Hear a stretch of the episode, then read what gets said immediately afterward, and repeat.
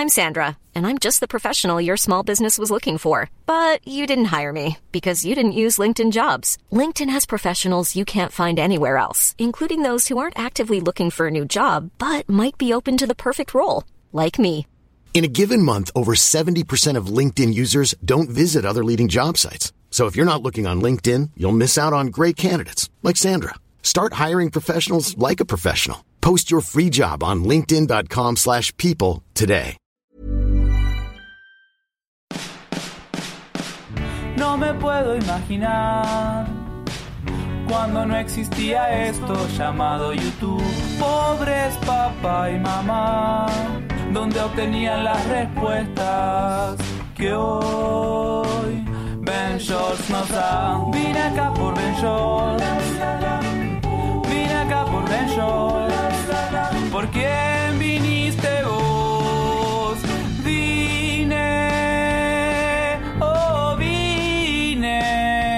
acá por Ben. Hola amigos, ¿cómo están? El día de hoy tenemos invitado a Diego Rusarín. ¿Cómo estás, güey? Bien, ¿Todo chido? gracias por invitarme. ¿Por qué eres así, güey? ¿Qué pedo? ¿Quién eres? ¿Quién te hizo daño? ¡Mamá!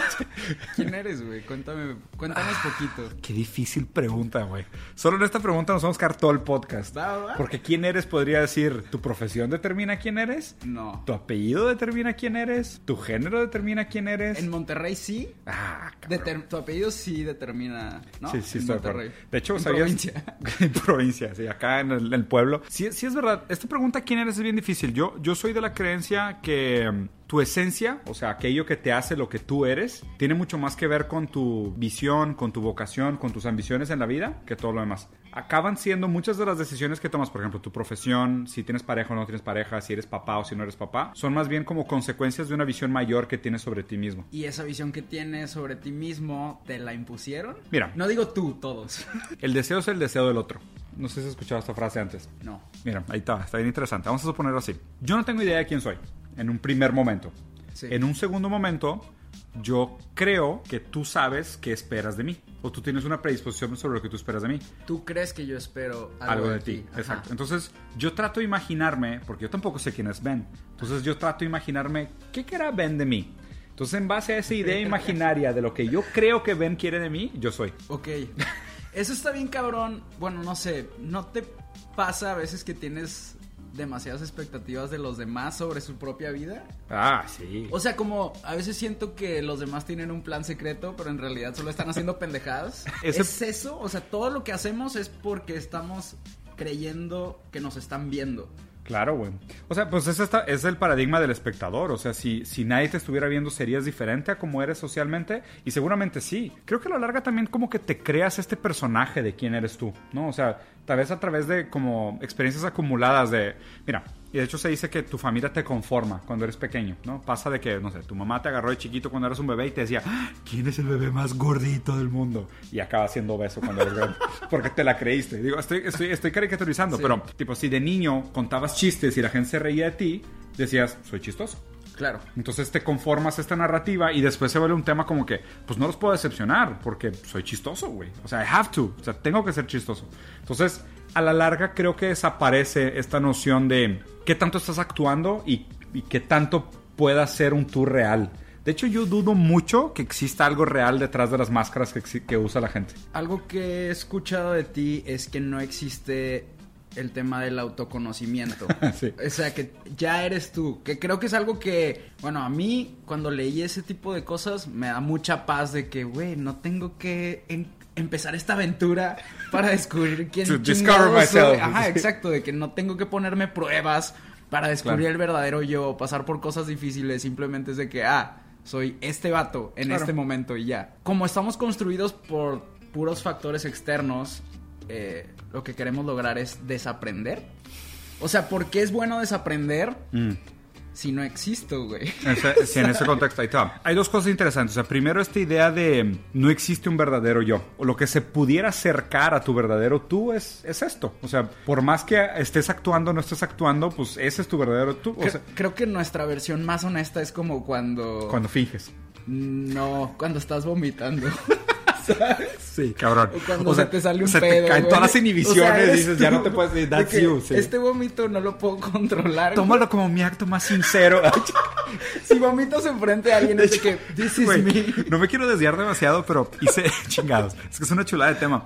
Hice una colaboración con un artista local para el 14 de febrero sobre el, el sobreanálisis de algunas frases cursis del amor. Ok. Entonces te cuenta cuando la gente dice de que, ay, es que amo todo de él. ¿Todo? Todo. Todo. Inclusive cuando se le salen los mocos, cuando tiene diarrea, sabes, que la cerilla que se les queda en las orejas. ¿Amas todo de él? ¿Todo, todo, todo? No todo, ¿verdad? No, no todo. O sea, sabes que básicamente estás armando un saco de vísceras que tiene piel por fuera. Pues no, no amas todo de él. O sea, es una manera de decirlo. Pero estoy de acuerdo contigo que muchas veces esas cosas son las cosas que nos hacen más reales. Pero, por ejemplo, si, si estamos hechos por todas estas cosas que nosotros esperamos que los demás esperen de nosotros. Pero también reniegas tantito. Dices, digo, yo sé que Ben Schwartz va al baño. I don't want to think about it. Ajá, pero ¿qué va a pasar si desaprendo? ¿Hasta qué punto llegas? Ah, o sea, ¿qué que- me voy a volver? ¿Mi yo real o mi yo cavernícola o mi yo que me separo de todos? Ahí te va. El límite para mí es el lenguaje. ¿Sabes? El límite para mí es el lenguaje. Porque en el momento en el que tú estás dentro del lenguaje, ya estás dentro de la sociedad. O sea, estás inserido en una narrativa que ya no es tuya completamente. Porque pues tú aprendes palabras. Sí. Y cuando aprendes palabras, pues ya estás aprendiendo de las experiencias de los demás. Alguien en algún momento dijo, ¿por qué se llama micrófono? Porque tiene una microtecnología de fonoaudiología. Entonces, tú no aprendiste eso, tú heredaste ese conocimiento y te quedaste solo con la palabra y la usas de manera coloquial para explicar el mundo. Podrías desaprender hasta el punto que desaprendieras el lenguaje. Cuando desaprendes el lenguaje, estás con psicótico, pero aparte estás fuera de la sociedad, ya no funcionarías. Ok. Ese es el límite de desaprender. Pero hay otra cosa interesante. Hay una parte saludable del desaprender, que sí es buena, que es esta premisa de un hombre solo puede aprender aquello que no sabe. ¿Ok? Es esta idea, y de hecho lo dijo Aristóteles, o sea, es, tú no aprendes algo nuevo si crees que ya sabes. O sea, si yo Sí. te digo de que, ¿quieres aprender matemática? Güey, soy PhD en física cuántica. I don't need to. Ah, bueno, pues no vas a aprender nada. Claro. Es de que, oye, ¿quieres aprender sobre cómo tener eh, mejores relaciones amorosas? No, yo sé, soy un experto. Toda la vida he tenido súper buenas relaciones con mis exes. No tienes nada que aprender. O sea, la premisa de aprender es, sabes que algo no sabes. Sí. Entonces, Primero ah, tienes que reconocerlo para poder obtenerlo. Exactamente. Tienes que reconocer un vacío en el conocimiento para llenarlo con algo nuevo. Ok. Si no, pues, ¿qué vas a aprender? ¿Tiene sentido, no? Sí, sí, sí. Entonces, por eso también hay una parte muy sana de esta idea que dices del desaprender, porque pasa también O mucho. Oh, es como quitar basura para, para llenar ese vacío con lo que de verdad quieres. Algo así. Ok. Exactamente. Porque, por ejemplo, vamos a suponer, estudiaste mercadotecnia y eres muy bueno en marketing y explicas todo con el lenguaje marketing. No, es que este pedo tiene que ver con the attention economy y es una love brand y usas puros marketing bullshit words. Y, y luego es de que, oye, te quiero explicar cómo funciona la psicología. No, no, no, es que tiene que ver con el consumidor. Dude, mientras sigas tratando de explicar el mundo con ese lenguaje, no hay nada nuevo que aprender. Ok. Entonces sí es importante que la gente sea capaz de desaprender algunas cosas para aprender cosas nuevas. ¿Son límites que te pones tú mismo o como le decimos a veces etiquetas? Sí, algo así. O sea, decir yo solo soy esto o darle una respuesta con solo el conocimiento que tú tienes a todo. Claro. Eso es lo que te jode. Pero es que, a ver, qué difícil, güey. O sea, es, es, yo por eso digo que yo aprecio mucho y creo que hay un valor muy noble en la gente que es capaz de sentirse a gusto en la ambigüedad y en la duda. En lugar de hay una solución para todo. Ya. Y peor aún, la gente que dice hay una solución para todo. ¿Sabes? Es Cthulhu, ¿sabes? O sea, me explico. ¿Sabes? Es como que, no sé, es Ganesha, güey. Ganesha es la respuesta. o 42, ¿sabes? ¿Y cuál es a huevo? ¿Te acuerdas de, Gar- sí, de de- Hitchhiker's Guide to the Guide to the Galaxy? Galaxy. Sí. ¿Cuáles son las cosas que considerarías más importantes aprender? O sea, ¿qué cosas ahorita Mm. actualmente nos afectan un chingo? Mm. Que yo creo que lo primero que tocaríamos sería la educación o el valor que le damos a la educación. El valor del dinero. El valor del dinero. Yo creo que esas dos son las principales. Sí, güey. ¿Con Serían game changers, empezar, ¿eh? Sí, pero game changers fuerte, güey. Claro. Si quieres educación primero, luego dinero. Ok. Antes de eso, ¿cómo no le hago el feo a la filosofía, güey? Si solo me hace triste. Es que, o ¿Sabes? sea... la- ¿Cómo no le hago el feo a la Diego filosofía? los lunes hace preguntas y respuestas en Instagram. Raramente. Y neta es como deprimente. O sea, Instagram es puros culos y perritos y memes. Y luego... Te tengo que enseñar mi página favorita de Instagram. Que es una página brasileña que se llama eh, Cachorrinho Fofinho, que significa perrito suavecito. Y básicamente es, la primera foto es un perrito hermoso y lo scrolleas y es un culo. es el Instagram perfecto. Ya, Alguien logró hacer la todo. tesis, la, la antítesis y lograron hacer el síntesis. Fue algo hermoso. Como estos libros en los que juntan frases de Kim Kardashian con filósofos. Chingada. Claro que existe, por supuesto. Sobre analizar a Kim Kardashian. Pero bueno, pero, ¿Pero decías, por qué? entonces te deprime los lunes mis stories. Sí, güey, todo está mal, ¿no? Pues no, tampoco, tampoco es la idea de caer en escepticismo puro. Pero yo sí creo que lo hago medio a propósito con alguna gente que, que veo que llega muy endocrinada. Ok. O sea, Sí, sí veo que eres de que vas a la cabeza ah, sí. por quienes, eh, pues sí, traen como dogmas o... Sí. Sí. Ese, es, ese es el tema. O sea, la gente que se pone de pechito, que, que Pero, viene... ¿estás de acuerdo que se pusieron de pechito porque viene todas las generaciones pasadas empujándolos? Alguien, la escuela? alguien los tiene que, alguien les tiene que dar una cachetada de realidad. ¿Y qué va a me pasar encanta dar con cachetadas. ellos? No, pues es- espero. Chingados. ¿Qué va a pasar con ellos? Pues espero, espero se puedan cuestionar de una manera muy saludable. Es el encontrar que acepten el decir no sé, en lo que sea que estén buscando. Que piensen por sí mismos. Ok. Eso es lo que me encanta hacer. O sea, eso es lo que más, más puedo lograr en la gente. Es lo, es lo que más me interesa hacer en los demás. O sea, que puedan llegar a tener sus propias opiniones. ¿No crees que estás creando muchos náufragos? Al principio es importante ser náufrago. Y luego encuentran la orilla. Exactamente. ¿Me contarías algunas orillas que, has que han descubierto esos náufragos? Sí. Eh, O cuál- sí, creo que está chido hablar sobre las ventajas de ser náufrago por un tiempo para poder llegar a la orilla. Claro. Pero vamos a ponerlo en sin, sin hablar de mar. Mira, sí, sí, sí, sin, sin- sin caer en el ejemplo. O sea, lo que, lo que, mira, hay, hay un peligro muy grande en la gente que, que cree que ya tiene todas las respuestas o simplemente ha perdido la curiosidad sobre el mundo. Sí. ¿Sabes? Porque reduces todo. Haz de cuenta que eso yo le llamo pensamiento reductivo. O sea, el pensamiento reductivo es tipo, ay, no te preocupes, ya existe una respuesta. O la ciencia ya lo contestó. O es Dios. O "Ah, mi mamá sabe. ¿sabes? Es como que la gente que reduce todo al mínimo de la conversación, realmente lo que no quieren es platicar. O sea, es... Acaban en palabra vacía, no quieren escuchar opiniones de los demás, no le dan lugar a la queja del otro. Eso, eso es malo, eso no es ser humano. Ok. Ser humano es entablar conversaciones, es preguntarse sobre las cosas, es escuchar lo que el otro tenga que decir. Pero es súper doloroso. Claro. Y es, ¿tú crees que existe un switch entre cuando aceptar ese dolor de no saber qué va a pasar o por qué pasan las cosas?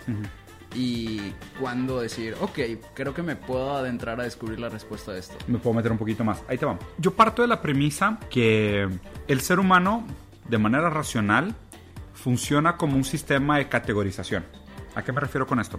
Haz de cuenta que yo sé que esto es un micrófono porque no es un celular. O sea, yo sé que esto no es un vaso porque pues no le cabe agua. ¿Sabes? O sea, no le puedo poner jugo, güey. Entonces no es un vaso.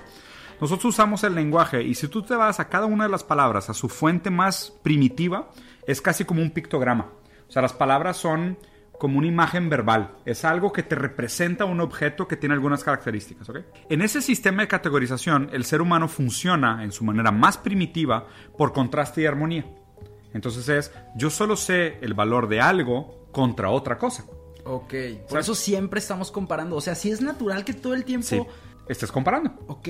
Porque, pero... porque por así le asignas valor a las cosas. Ok. Pues imagínate, yo te digo, Ben, ¿qué opinas del sabor de esta manzana? Y nunca has comido nada en tu vida. Ya. ¿Cómo vas a saber? O sea, Pero tu cuerpo dice, esto está chido, ¿no? ¿Contra qué? ¿Contra una cachetada? ¿Contra que te atropellen? Pero ¿O no contra... cre- Pero ¿no crees que eso pasa cuando pruebas cualquier cosa por primera vez? Pero mínimo tienes algo de referencia. Claro, bueno, so- de que solo haber nacido, ay, esta nalgada, no. A lo mejor dices deli. de que- y luego te dicen, no, está mal disfrutarla. O sea, ese porque es el está pedo. mal, porque te, porque la iglesia te condiciona. Te, Ok. culpable, güey. Entonces ya, ya vas entendiendo dónde voy con todo esto. Entonces, si nosotros entendemos el mundo por contraste y armonía, un planteamiento filosófico súper elegante, se me hace precioso, güey, que es, si viviéramos en un mundo de puro lodo, existiría lodo feo y lodo bonito. Sí. ¿Ok? Y así, y te lo juro que así somos. O sea, tan es real esa premisa que los esquimales tienen 70 nombres para el color blanco. Porque ven un chingazo de blanco. Y es como que, ah, ¿dónde estás? En el blanco. ¿Cuál? ¿Blanco seco? ¿Blanco mojado? ¿Blanco húmedo? ¿Blanco brilloso? ¿Blanco opaco? ¿Blanco mate? Ah, estoy en el blanco granuloso. Ah, ok, perfecto. Entonces ya sé dónde estás. Ok.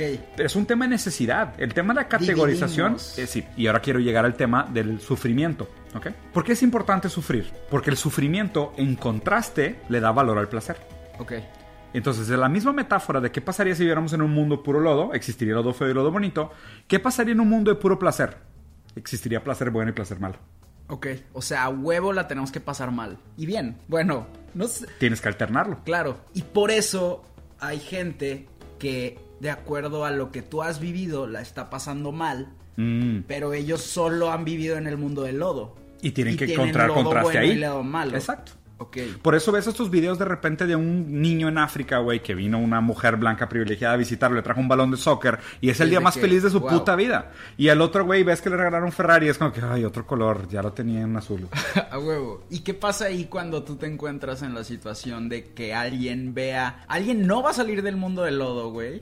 Y tú le puedes mostrar que existe el mundo de las flores y las manzanas. güey. Esas son las cuevas de Platón. No sé si se acuerdan o han escuchado esto antes, pero está la alegoría de la cueva. ¿Las ¿ok? sombras? Las sombras, exactamente. Entonces se cuenta, la idea es, imagínense que yo, yo, y, yo y Ben estamos sentados en la cueva de Platón, atrás de nosotros hay una fogata y nosotros aquí enfrente, en lugar de la cámara, tenemos un muro. Hay una persona para ahí atrás que pone objetos entre nosotros y la fogata. Entonces nosotros solo vemos la sombra proyectada en la pared. ¿Tú crees que ese es el mundo real? Claro. En algún momento, por azares del destino, güey, se rompe tu cadena y te sales de la cueva. Y llegas al mundo afuera y dices, wow, so many, so many colors, ¿sabes? De que so many shapes. De que dices, güey, ¿qué pedo con todo esto que existe acá afuera? Ajá. Cuando regresas a la cueva y tratas de convencer a la gente, te matan. Ok.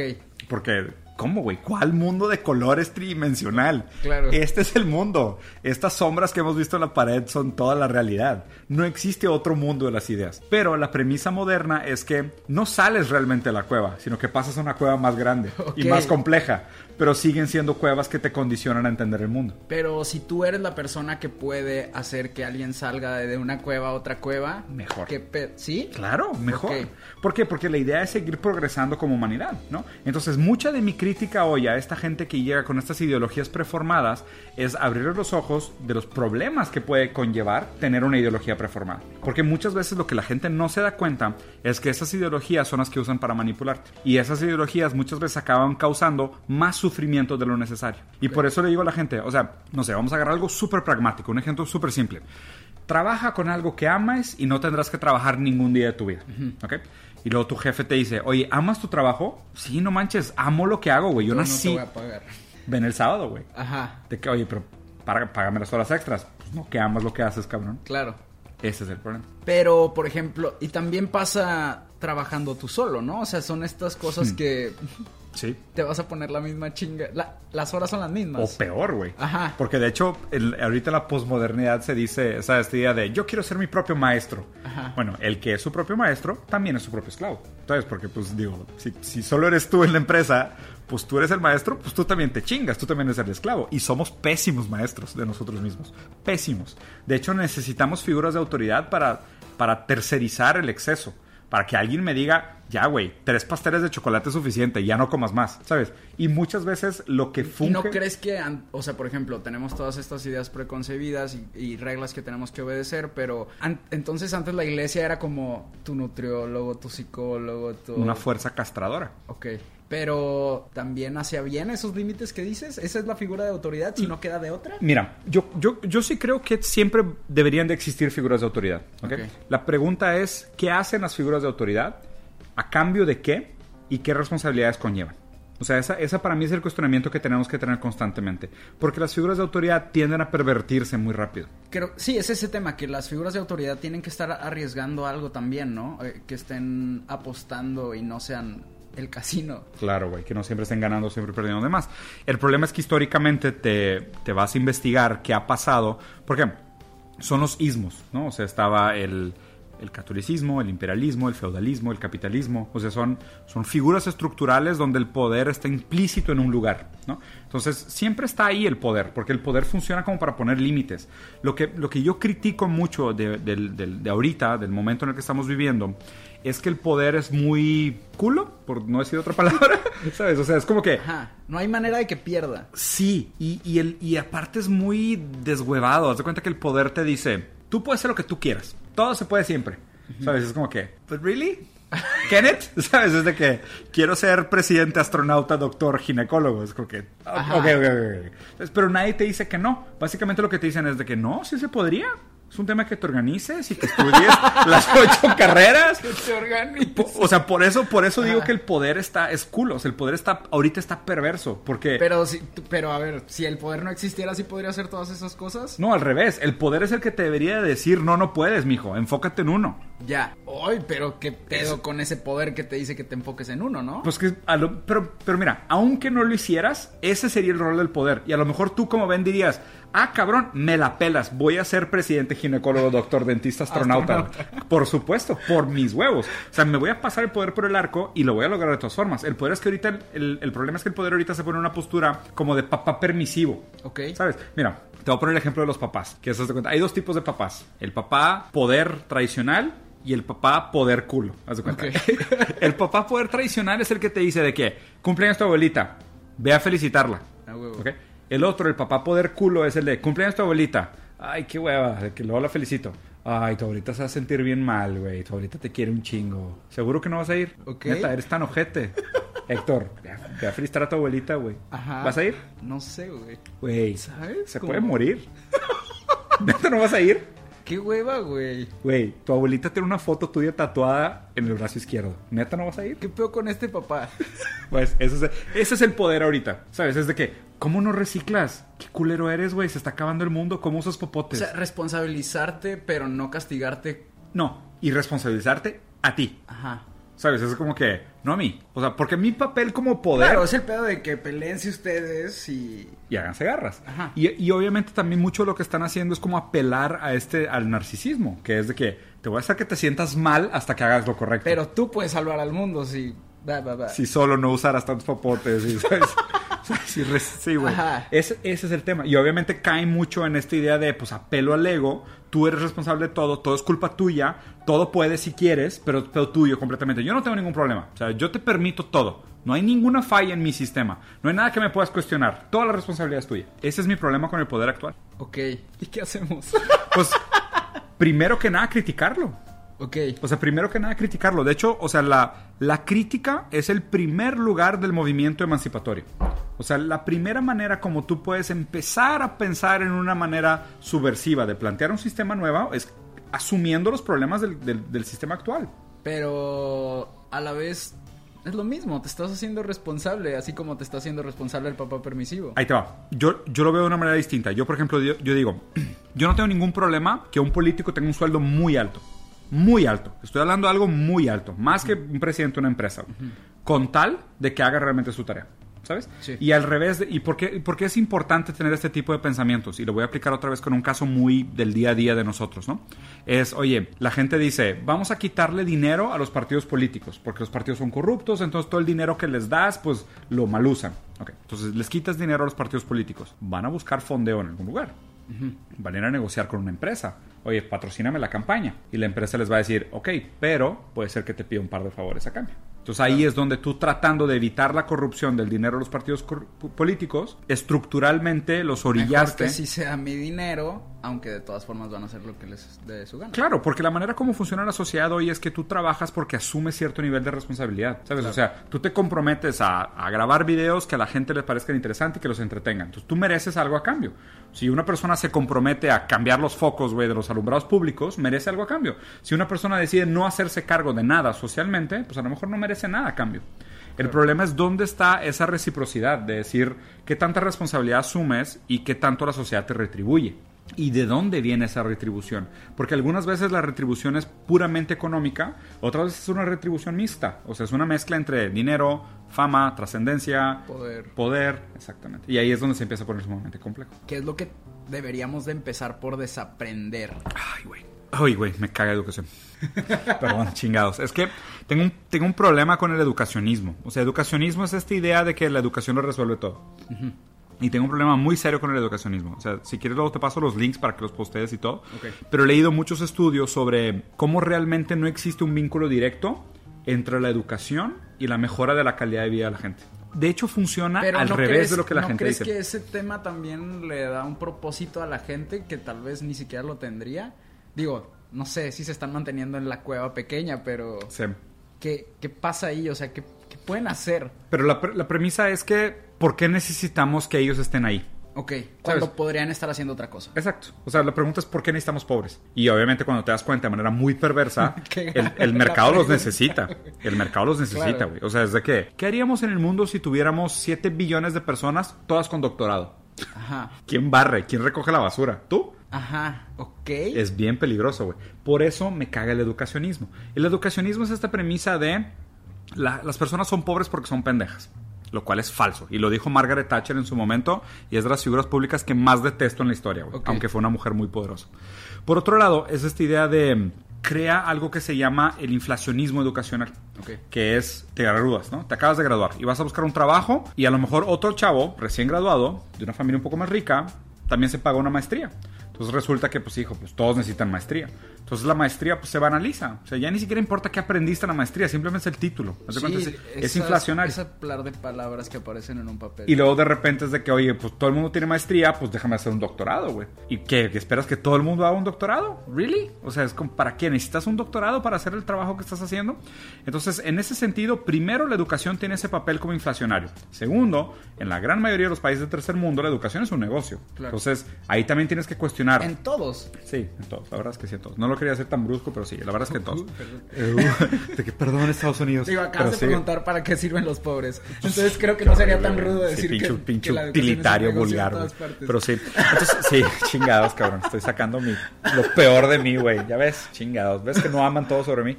Educación. Ok. ¿Qué es eso? What, what does it even mean? Learn new stuff. Aprender cosas nuevas.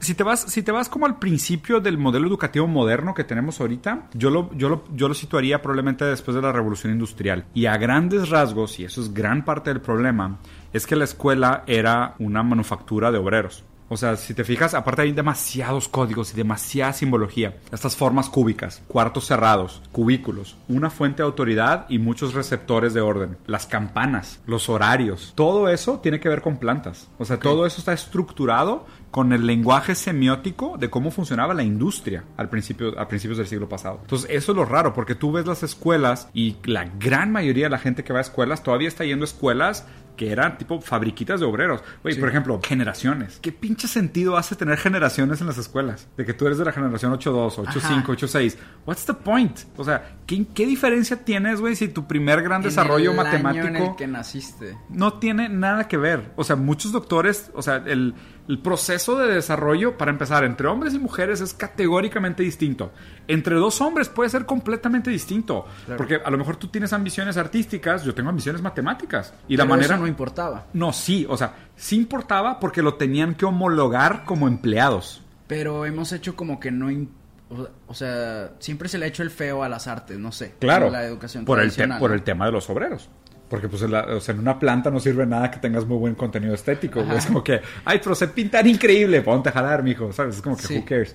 Entonces, en ese sentido, yo creo que mucho de la estructura educativa todavía es muy anticuada y todavía a grandes rasgos está estructurada como una un preámbulo a la vida de empleado. O sea, básicamente todo lo que te están haciendo en la escuela es educarte para que seas un buen empleado. Y en universidad, si te vas al siguiente paso, te hacen todavía más específico, que es para qué puesto te estamos preparando. Claro, pero ¿y en qué punto se vuelve algo que podemos... Revertir. Ajá. O el, el tema, como decías ahorita, Porque la idea está de la no ir a primaria, güey. Pero es que estás, estás suponiendo que solo existe un tipo de primaria. claro. La idea es que deberían de existir otros tipos de primarias. Ok, entendido. O sea, la pregunta siempre es, y de hecho, o sea, el, el evento que te invité la semana pasada, que gracias por venir, estuvo con la- canceló a la mera hora. Y te invité a un expresidente, pero aún así como que se te complicó la agenda, entonces Lo entiendo. No. Eh, pero de hecho, o sea, el, el proyecto este que empecé se llama El futuro del trabajo. Ok. Y queremos entender... eh, cómo va a ser trabajar en el futuro. O sea, cómo la gente se va a relacionar con el trabajo en el futuro. Eventualmente vamos a llegar al futuro de la educación, que es el siguiente tema que quiero tocar en, en el proyecto del, del año que viene. ¿Por qué empezamos con el trabajo? Porque el trabajo retroactivamente constituye la educación. Sí, o sea, estudias para trabajar. Exactamente. Esa es la premisa que tenemos que cambiar. La gente no debería estudiar para trabajar. Ok. Eso, es, debería- eso es lo importante de estudiar para estudiar para estudiar. O sea, estudiar para aprender, no para trabajar. Porque eso, eso sesga toda la, jerar- toda la jerarquía que tienes de conocimientos modernos. Pero, ¿y si estudio para aprender en qué voy a trabajar? ¿O no tengo que trabajar en este mundo mágico? eh, esa es la pregunta. ¿O No, tengo que amar La pregunta es cómo ganar dinero, Ok. no cómo trabajar. Porque, a ver, ¿tú estudiaste para trabajar en esto? No. Para nada. Ajá. Y, y- y lo lograste de una manera muy astuta de conciliar lo que te gusta hacer con lo que eres bueno con algo que te paga para tener las cosas que quieras hacer. Sí. Entonces, poca gente tiene ese mérito. Muy poca gente. O sea, créeme que ese es el ideal probablemente de 99% de la población del mundo. O sea, poder hacer algo que es un punto de encuentro entre lo que es bueno haciendo, lo que le satisface hacer y lo que consigue acumular recursos para conseguir lo que quiere de la vida. Pero eso solo lo puedes ver saliéndote de, ese, de esa fábrica. Ajá. Desaprendiendo. O sea, desaprendiendo ¿por qué? Porque tenemos esta falsa idea de que lo que aprendí en la universidad son mis talentos y esto es lo que me va a remunerar. Creo que hay mucho sufrimiento porque la chinga que te pones estudiando crees que automáticamente mereces una Exacto. recompensa por ese eso. sentimiento de entitlement. Y sí, y sí estoy de acuerdo contigo. Crea ese falso sentimiento de entitlement de decir, oye, pues yo me eché, no sé, güey, fui doctor durante tantos años, estudié medicina. Ahora denme mi dinero, güey, ¿sabes? Me lo merezco, güey, ¿sabes? O sea, que ahora estoy... Y, y fíjate, por ejemplo, en Estados Unidos ahorita hay un problema muy grave porque todos los doctores están sumamente endeudados. Y se están dando cuenta que meterse a la carrera de medicina, porque son muchos años, es un costo muy alto. Después creo que el tiempo promedio para pagar tu carrera siendo doctor en Estados Unidos es de 10 a 15 años. Para pagar tu deuda de la carrera, güey. Claro. Y, y obviamente, llévate esto al contexto de la Es- gran mayoría de la gente que estudia. Y está cabrón porque es un cálculo que nadie hace porque asumimos que solamente por estudiar ya vas a tener el dinero y normalmente quienes pueden pagar una carrera carísima pues ya vienen de una familia que tiene dinero entonces asumen que es resultado de mis estudios pero no sorpresa todo eso te lo pagaron De hecho, por eso, te- por eso estaba comentando antes. Leí un estudio increíble, güey, un paper que hablaba sobre el educacionismo.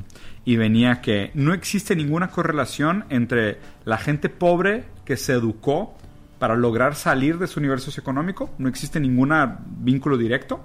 Pero por otro lado, sí existe un vínculo directo que entre más rico seas, más educado tiendes a ser. Which means genius. nothing, exactly, which means nothing. ¿A poco? Pero el problema es que es completamente contraintuitivo de lo que te dicen de la educación. Sí claro como es un proceso Eh, Y te dicen, oye, este güey le va súper bien. Claro, güey, tiene dos maestrías, un doctorado y la madre, claro que le va bien. Al revés, tiene dos maestrías y un doctorado porque, le va bien. ¿Sabes? Y, y ve, te pongo Pues otro. sí, para tener un doctorado te tiene que alcanzar primero para un doctorado, güey. El factor determinante número uno, número uno en que los niños absorban el conocimiento que se les está pasando en la escuela, estabilidad familiar. Entonces, obviamente, eres pobre, tu mamá trabaja tres empleos, tu papá probablemente te abandonó y tienes que hacerte cargo de tus dos hermanitos. No importa que seas un genio, no vas a absorber el conocimiento que te están Porque te tienes que hacer cargo de lo básico antes de... ¿A qué horas, güey? O sea, la gente se vuelve culta, inteligente cuando... "Hmm, ¿Qué viene primero, la razón o el lenguaje? Déjame ver seis videos de YouTube, güey. Leer, ¿sabes? Leer una biografía, güey, de Ferdinand de Saussure y platicar con mis amigos psicoanalistas mientras tomo té, pero gluten free y orgánico porque me estoy cuidando. Y ahora sí, puedo llegar a una conclusión. ¿Qué- ¿De dónde nace la conciencia? Versus, ¿ya pasaste por tu hermana? Tu hermanita se cagó. De que tu papá nos debe dinero. De Claro. que, Güey, ¿a qué hora estás a preguntar de dónde viene la conciencia? ¿Y qué puedes hacer dándote cuenta de estas cosas? Tú siendo el vato que le están gritando. ¡Ya fuiste tu hermano! ¿Qué pedo? hermanito se cagó. No, te creas. O sea, qué difícil. O ya topamos. y aquí no, se vato, es que, y por eso, por eso, por eso mis lunes son tan deprimentes, porque de hecho todos mis días son deprimentes. Yo nomás comparto con ustedes los lunes de deprimentes, de nada. Debería ser todos los días de deprimencia. ¿Por qué, ¿por qué, güey? Te lo guardas, güey. No, sí me lo guardo. No, sí me lo guardo. Soy muy cínico. O sea, yo sí soy muy cínico en ese sentido. Hay una serie de cosas. Primero, o sea, ¿qué hace esa persona que está en ese contexto? ¿No crees que todo eso también es como super macro? Con gente que tiene poder, pero viéndolo así muy pequeño y, y pues que sí te hace feliz pequeños pasos que das. Está bien. O sea, ¿qué, qué pasa ahí? La pregunta es por qué necesitamos que ellos vivan así de jodidos. Ya. Siempre. O sea, siempre la pregunta tiene que ser por qué el sistema necesita la existencia de gente en miseria. ¿Por qué? O sea, eso es lo que eso es lo que para mí no tiene respuesta y lo que la gente raramente evita. Porque pudieras decir. Y, y "Ay, también creo que es algo que na... O sea, creo que es algo que tú tienes muy claro, pero jamás escuchas a alguien diciendo, hey, necesitamos más pobres. Porque no es una frase... Sí, not a thing. Sí, claro. Ajá, ¿sabes? No es lo que no- dirías. sí, ajá, no claro. existe. De que cómo le hacemos para Dice, que nuestra vida sea mejor. más si tuviéramos más pobres, seríamos mucho más felices. Ajá, no, es más, necesitamos más clientes, no me importa si les alcanza o no. Exactamente. Hay un límite para todas estas cosas. O sea, lo que pasa es que sistemáticamente hay una palabra que pasó de moda, que es la palabra monopolio. O sea, si tú te regresas, yo creo que unos 20 años, y estoy exagerando, güey. Yo creo que te regresas unos 15 años, todavía se hablaba de los monopolios. O sea, decías de que, uh, prácticas monopólicas, uh, esta empresa tiene un monopolio. O sea, para cualquier centennial que nos está viendo, monopolio es cuando una empresa tiene más que el 51% de participación de una categoría. O sea, tienen mucho más que el 51% de la- del, del- del- del poder de una categoría del mercado. Normalmente el gobierno llegaba y decía, hey, que, you greedy son of a bitch. De You, you knock it off, man. O sea, obviamente no así, pero les decían de que pues, hay límites. ¿Por qué? Porque el monopolio tiende a llevar a prácticas abusivas del mercado. Porque si tú eres el único que vende, tú determinas el precio. Si no te gusta, pues no te alcanza, te jodes. El mercado se autorregula a medida que la competencia es saludable. Pero palabras como monopolio han pasado de moda y hemos dejado de hablar de ellas. Y ya no dice, o sea, ya nadie cuestiona. Pero sí hay un problema grave con los monopolios y obviamente el, el no hablar de las prácticas monopólicas acelera la desigualdad. O sea, hace todavía más drástica y más evidente la desigualdad entre gente. Porque es como que, pues antes había, si hay demanda, hay muchas ofertas y las ofertas hacen que, que bajen los precios y que sean más accesibles. Cuando ya solo hay una oferta, se vuelve un tema de que crezca, o sea, que la demanda se haga más fuerte, que la demanda se haga más rica. Y a la larga dirías, oye, pues es que no, fun- o sea, no, no se perpetúa porque pues somos seres humanos, necesitamos a la gente y demás, ¿no? Con la automatización dejamos de depender de la gente. Sí. ¿Sabes? Porque la, la premisa, hay una historia que me encanta, que es de, de Henry Ford en los 60. ¿Se das cuenta que está caminando Henry Ford adentro de la planta de, de Ford? Fue el fundador de Ford. Con el líder Que sindical. Chevrolet se metió el güey para ver qué a pedo. Chrysler, no, no, no existía ninguna de esas dos. Solo existían dos, Volkswagen, Volkswagen y Ford. Pero haz de cuenta que entra, entra Henry Ford y el líder sindical y están caminando dentro de la planta y le dice Henry Ford al líder sindical de que, oye, ¿cómo le vas a hacer para cobrarles la cuota sindical a estas máquinas? ¿No? Las primeras máquinas que cargaban los motores y demás. Y el líder sindical se ríe y dice, pues no sé, güey. Sea, la neta no sé cómo les voy a cobrar. Pero tú, ¿cómo les vas a hacer para venderles carros? Sí, güey. Exacto. Y nos llevamos a la modernidad y hay empresas de 100 empleados que facturan medio billón de dólares al año. güey. Vamos a suponer que una, una empresa de alimentos muy grande sea completamente automatizada, ¿ok? Y a la larga ellos dicen, pues mira, pues yo soy una persona y yo facturo 170 billones de dólares al mundo. ¿Yo por qué voy a bajar los precios de mi comida para ti? ¿Qué necesidad tengo? Soy completamente automatizado. O sea, no, no dependo de nadie. No dependo de que tú tengas sueldo para comprarme mi producto. Me vale tu sueldo. Velo a conseguir otro lugar. A la larga ese es el problema. La gente que tiene la capacidad de automatización también van a ser los dueños de la capacidad productiva. Y los otros que no tengan capacidad productiva porque simplemente no es competitivo, tampoco vas a tener poder adquisitivo. Y ahí es donde acabamos en películas como Hunger Games, Elysium. Todas estas películas apocalípticas Ajá. es básicamente super, uber, mega mala división del capital. O sea, los millonarios viven para siempre en el paraíso y todos los demás tipo nos peleamos por migajas. ¿Y tú crees que entonces todo es como los popotes? Sí. Ok, Sí, entonces, Popotes, la respuesta de todo. en el sentido de que no importa si los usas o no, El problema es el sistema. entonces no importa si tú solo vas a la universidad o no. Exactamente. Ok. Es, ¿Ves? Es, es asustador, güey. Entonces, ¿qué hago? Es que es lunes de depresión. Me hubieras entrevistado un martes, estaríamos hablando de arcoíris y de unicornios, güey. Pero sí, tal cual es eso. Exactamente como lo dijiste. Porque, de hecho, es peor. Let me make it worse. No, sí, sí, sí, sí, sí, sí, es, sí, es, sí es peor. Ok. Perdón, porque la idea no es So solo el hecho de que... place. Sí, porque haz de cuenta que dirías, mínimo estoy haciendo mi parte. Entonces no está tan mal. O sea, a lo mejor Bueno, no estoy... No todos estoy- estamos, todos somos parte del sistema. O sea, Exacto, y dices, pero bueno, pues, pues un popote menos, güey, ¿sabes? Es como que, pues mínimo no estoy contaminando de okis, o sea, no estoy tirando basura que no se necesitaba haber tirado en primer lugar. Y a lo mejor a la larga yo estoy fomentando a que la industria de petróleo, que es la industria que más contamina, pues no tenga tanta demanda de plásticos porque pues yo no estoy consumiendo mi popotito, güey, estoy haciendo mi parte. ¿Por qué? Porque eres un... p- porque, porque tú, al hacer esos pseudocambios mini chiquititos, permites que las cosas continúen en su manera vulgar, horrible y depredatoria. Hasta que llegamos a un punto donde, raza, ya es muy tarde. ¿Sabes qué? Ya aumentaron 5 grados la temperatura promedio, ya se empezaron a, derretir las capas de hielo y ya, aunque todo el mundo deje de usar carros y ya nunca usemos plásticos, pues ya valió. Nos quedan 100 años de vida, todo es una orgía masiva en mi casa. O sea, porque ya es too late. Entonces, el, el hacer esos pequeños actos nos compra un falso sentimiento de paz que no nos orilla a tomar las decisiones pesadas, duras y reales que deberíamos estar tomando. ¿Cómo? Cambiar sistemáticamente las cosas. Poner carbon taxes, limitar el exceso de producción, limitar el consumismo, una serie de cosas que solo funcionarían si fueran sistemáticas. Pero para eso necesitamos poder centralizado. Porque si lo hace un solo país, las empresas se van a otro país. Ok. Eso es lo complejo de este problema, güey. O sea, necesitas primero una autoridad global.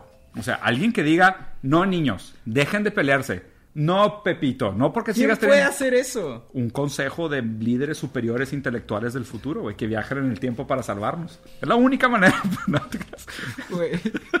Está cabrón, güey. No, No, no te dije que era fácil, te dije que era lunes. Ya sé, güey. No vine a tener una crisis existencial. Buen lunes, salud. Solo tengo de esas. ¿Crees que podamos acercarnos un poco más a la toma del día a día de una persona que está viendo este video que no es un eh, Sí. gobernante intelectual del mundo? Vamos a suponer estas dos. O sea, la gente dice, o hago lo mío, que es un poquito, y ahora después de escuchar a este patán sé que no sirve de nada. Al revés, estoy perpetuando el sistema negativo como es. O soy un alto intelectual poderoso, influyente, que platico con la ONU y las grandes cúpulas y voy a cambiar el mundo. ¿ok? Tu responsabilidad son las dos. Es horrible, pero ser un adulto implica ser responsable y tu responsabilidad son las dos cosas. Primero, haz sacrificios en términos a tus hábitos de consumo. A ver, entonces, ¿qué hago con los popotes, güey? Mira, a lo mejor para ti no es el tema de los popotes. Por ejemplo, yo hice que toda mi casa fuera eléctrica. Ok. Puse paneles solares. O sea, la, la- la empresa que eh, da electricidad en Monterrey es la mayor responsable por nuestra calidad del aire. Y a mí, en lo personal, el tema de la calidad del aire me molestaba mucho. Me caga salir en las mañanas y que no se vea la montaña. Claro. Me caga que siempre estoy enfermo de sinusitis. O sea, mis hijos chicos no pueden salir al parque los días porque hay días que es demasiada contaminación. Y la empresa que más contamina en esta ciudad es la empresa de electricidad. Entonces, yo lo primero que hice fue, I'm off the grid. Puse paneles solares, me compré un carro eléctrico, mi estufa, mi secadora, mi lavadora, todo es eléctrico en mi casa. Todo, todo, todo. Ese fue mi primer trade-off. Hay algunos trade-offs a los cuales estoy dispuesto a comprometerme. Hay otros que no. Hay otros que no veo tan trascendentales. Pero lo importante es tener la conciencia de que aún haciendo esos trade-offs, nuestra obligación es seguir exigiendo cambios sistemáticos. No te dejes convencer por la paz de, ah, no, pues es que yo ya, yo ya hice mi parte y ya es suficiente, ahora tú haz lo tuyo. No, eso es, eso es ser mediocres. Deberíamos de decir, estoy haciendo mi parte, pero yo sé que si no hacemos todos algo más grande, las cosas igual van a acabar mal. Entonces, eso es lo que tenemos que hacer. Yo creo que la, la gente debería ser capaz de asumir una responsabilidad proporcional a su capacidad. Y creo que cada uno de nosotros puede asumir un nivel diferente de responsabilidad. Me parece también injusto que decir de que, oye, que vayas a una comunidad de escasos recursos y digas de que, pues claro, güey, usan un chorro de productos de plástico. No mames, cállate el hocico, güey. O sea, ¿qué quieres? ¿Que usen platos de cerámica o qué? Es o sea, no jala así, güey. Tienen prioridades. Claro. O sea, tienen que sacar adelante a su familia, tienen que pr- protegerse de enfermedades, de la violencia. O sea, no hay calles alumbradas. O sea, hay prioridades. Por eso yo digo que cada uno de nosotros tiene que hacer ese consenso de qué tanta responsabilidad puedes asumir y asumir un pedazo de la responsabilidad. Ok, así como dices que sería el sistema ideal, ¿cómo sería un sistema ideal ¿Con humanos o sin humanos? Con humanos. No, güey. Es lo que hay, Me lo pones bien cabrón, güey. Porque, de hecho, la semana pasada, al evento que, que te invité, que no pudiste venir, gracias. Sí, sí me acuerdo. Estuvo con madre. Sí me acuerdo que no vine. Eh, estuvo, estuvo muy, muy, estuvo muy verga, muy, muy verga. Voy a hacer énfasis una vez más, nada más, para sentirlo tantito mal. Eh, vino una persona, un argentino, Gabriel, que por cierto, tipazo, güey. Seguro no va a ver este programa, pero saludos, Gabriel.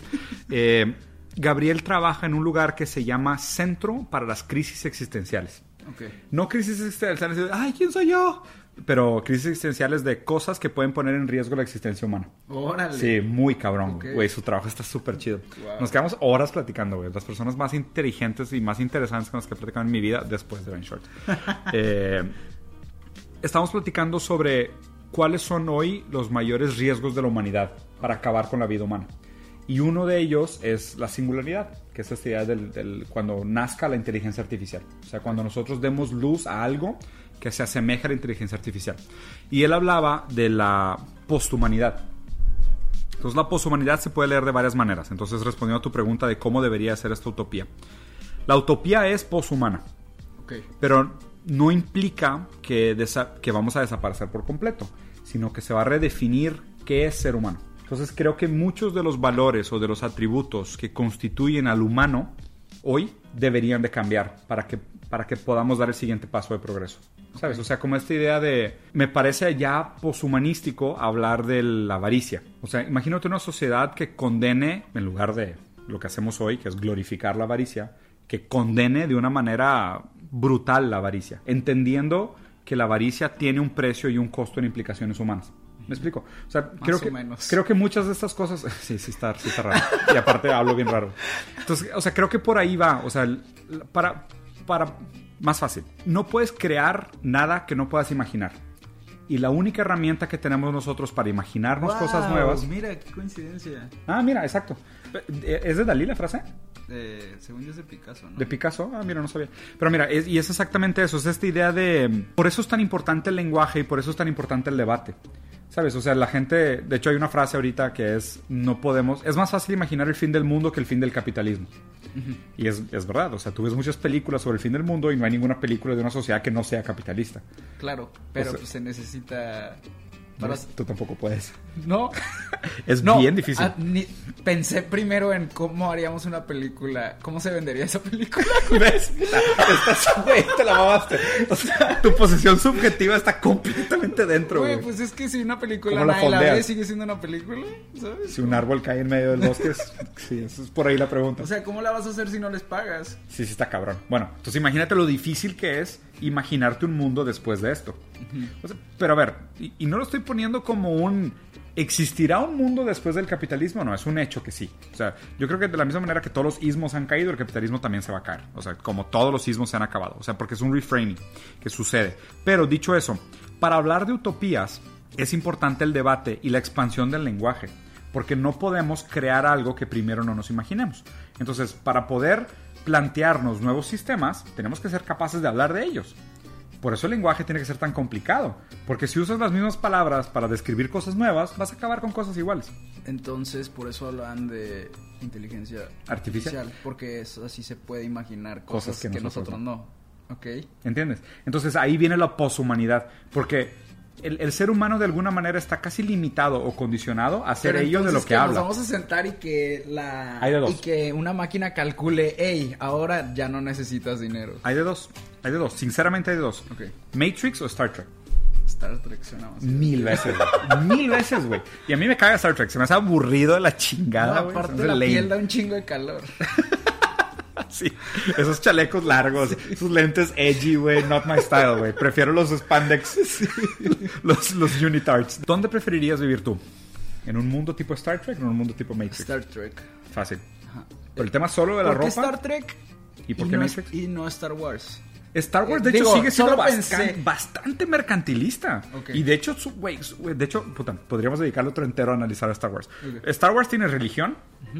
Star Wars tiene acuerdos de comercio. Star Wars tiene guerras. O sea, Star Wars es tipo. Es aquí. Es- sí, es Apodaca. ¿sí? Es como Sí. cuando dicen, eh, este es el cielo o el infierno, ¿no? Sí, es, Ajá, es, esto es- es es Star aquí. Wars. Esto es Star Wars, exactamente. Con- o sea, with extra steps, con más láseres, pero whatever, es lo mismo. Pero sin Baby Mismo- Yoda. Sí, oh, chingados, big losses for us. Pero a ver, pero esta idea de Star, de, de Star Trek contra Matrix, ¿por qué lo pongo así? En los dos hay un posthumanismo, ¿sabes? Hay un... Eh, haz de cuenta que las máquinas hacen todo. Las máquinas tienen toda la capacidad productiva del mundo. En Matrix, nosotros trabajamos para las máquinas. Sí. Literal. O sea, nosotros somos batería para las máquinas. ¿Sabes? Porque las máquinas dijeron de que, neta, no te ocupo, no me molestas, me vales, es como que llégale, ¿sabes? Es como que te voy a usar de batería porque me lo hiciste de pedo, Ajá. porque me tapaste el cielo que era mi fuente solar. Pero también nosotros hicimos a las máquinas, entonces Ah, sí. ellas también andan en el mismo cotorreo, ¿no? Hay, hay otra cosa que se llama programación de sesgo. Y eso es, es otra cosa, es un tema súper complicado que podemos platicar también. Ok, sí. Puedes programar una máquina para tener sesgos ideológicos o inconscientemente cuando programas también programas los sesgos ideológicos. Y es una conversación bien chida, pero súper difícil, güey. Ok, pero El- ser quiero- humano- sí el- quiero intentar entender ¿Sí? esto. Ok, no. Vamos a suponer. El sesgo es como, por ejemplo, decir de noche es más peligroso que de día. ¿Ok? Toda tu historia, toda tu cultura, toda tu narrativa, todo tu cuerpo, todo tu instinto, güey, todas tus, tus células te validan que de noche es más peligroso que de día. Sí. Todo, todo. O sea, social, cultural, económicamente. O sea, en la sabana es cierto, en Nueva York es Sí, cierto. huevo. En todos lados, ¿no? Ok. Entonces, ¿cómo le haces para no programar eso? O sea, porque ya desde tu los ciclos de trabajo ya piensas de que, bueno, cuando salga el sol empiezas a hacer esto y luego en invierno vas a hacer las cosas un poco diferente. O sea, tienes que contar. El, el puro hecho de que le digas a las máquinas que eso es una variable ya es un sesgo. Ok. Entonces, ¿cómo puedes programar a una máquina para que no venga presesgada? O vamos a suponer todavía más, cuando, cuando un- Pero ¿por qué querrías hacer eso? hacer que una máquina no tenga sesgos, porque los sesgos son los que te detienen. Pero ¿por qué querrías que una máquina no tuviera sesgos? Vamos a suponer, por ejemplo, contratación de gente para una empresa. Ajá. ¿ok? Cuando tú empiezas a meter currículums a un sistema automatizado de contratación, tú dices, bueno, tipo escolaridad, edad, historial previo, género, preferencia, color, origen, ¿sabes? Empiezas a meter porque categorizas Sí. y quieres hacer más eficiente el screening de currículums. Ajá. Pero ya desde el hecho de que metiste este currículum es de un hombre o es de una mujer, en el momento que se analiza ya se analiza distinto. Sí. Entonces, Son filtros. La idea es que tú pudieras analizar de la manera más imparcial posible para darle a las variables solo sus valores reales, no los valores de sesgo. Entonces, programar sin sesgo es un gran problema, es un gran, gran pedo. Imagínate, desde la conciencia, no hay una definición acordada por la comunidad académica de qué es la conciencia. ¿Cómo puedes programar la conciencia si no sabes qué es? Ajá. E- Ese tipo de cosas ya se empieza a poner súper complicado. Ahí es donde ya empe- te empiezas a acercar como a los límites. Pero no sería como lavarnos las manos y que la máquina decida. Bueno, eso se llama black box thinking. Black box thinking, haz de cuenta que es, tú tienes alguna serie de algoritmos de inteligencia artificial que están en una caja negra, que básicamente son fórmulas que resuelven problemas a través de permutaciones. O sea, repiten el mismo problema con muchas variables hasta acercarse a una respuesta. Black box, a diferencia de programación lingüística, es, tienes un punto A y le dices a la máquina que llega a punto B. Te vale vergas cómo. Ok.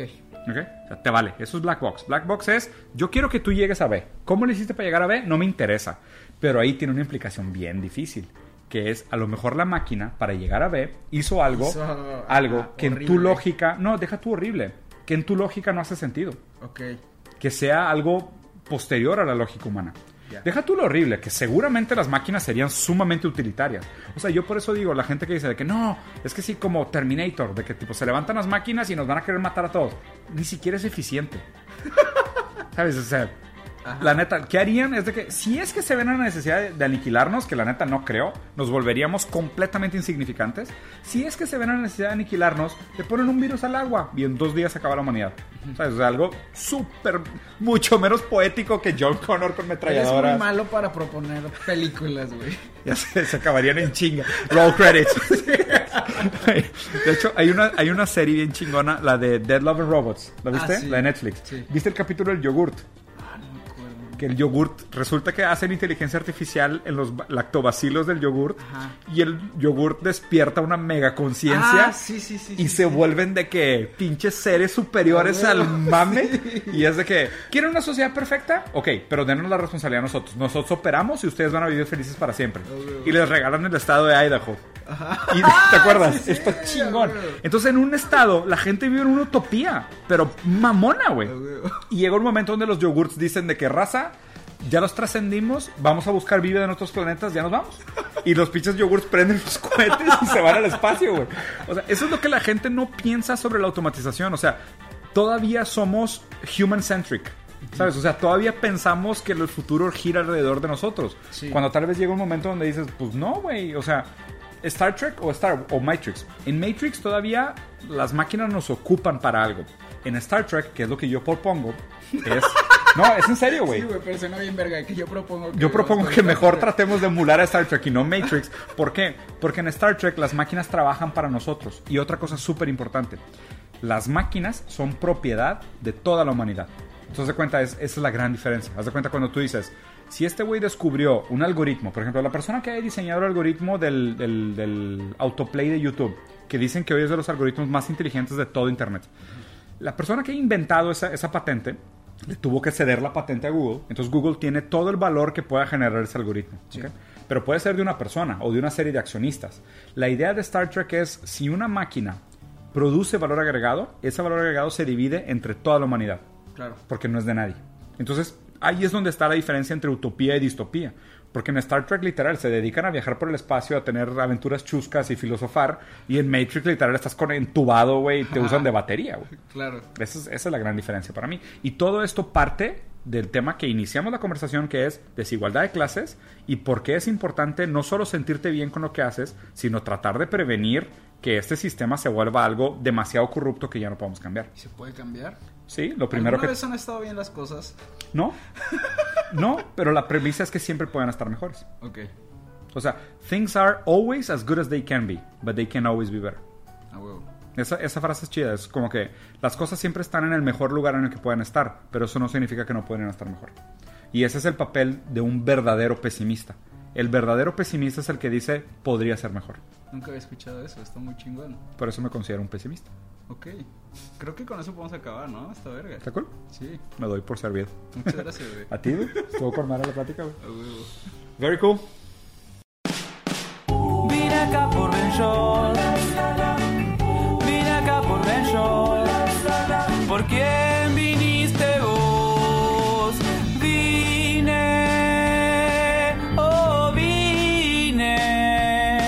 por Ben Short.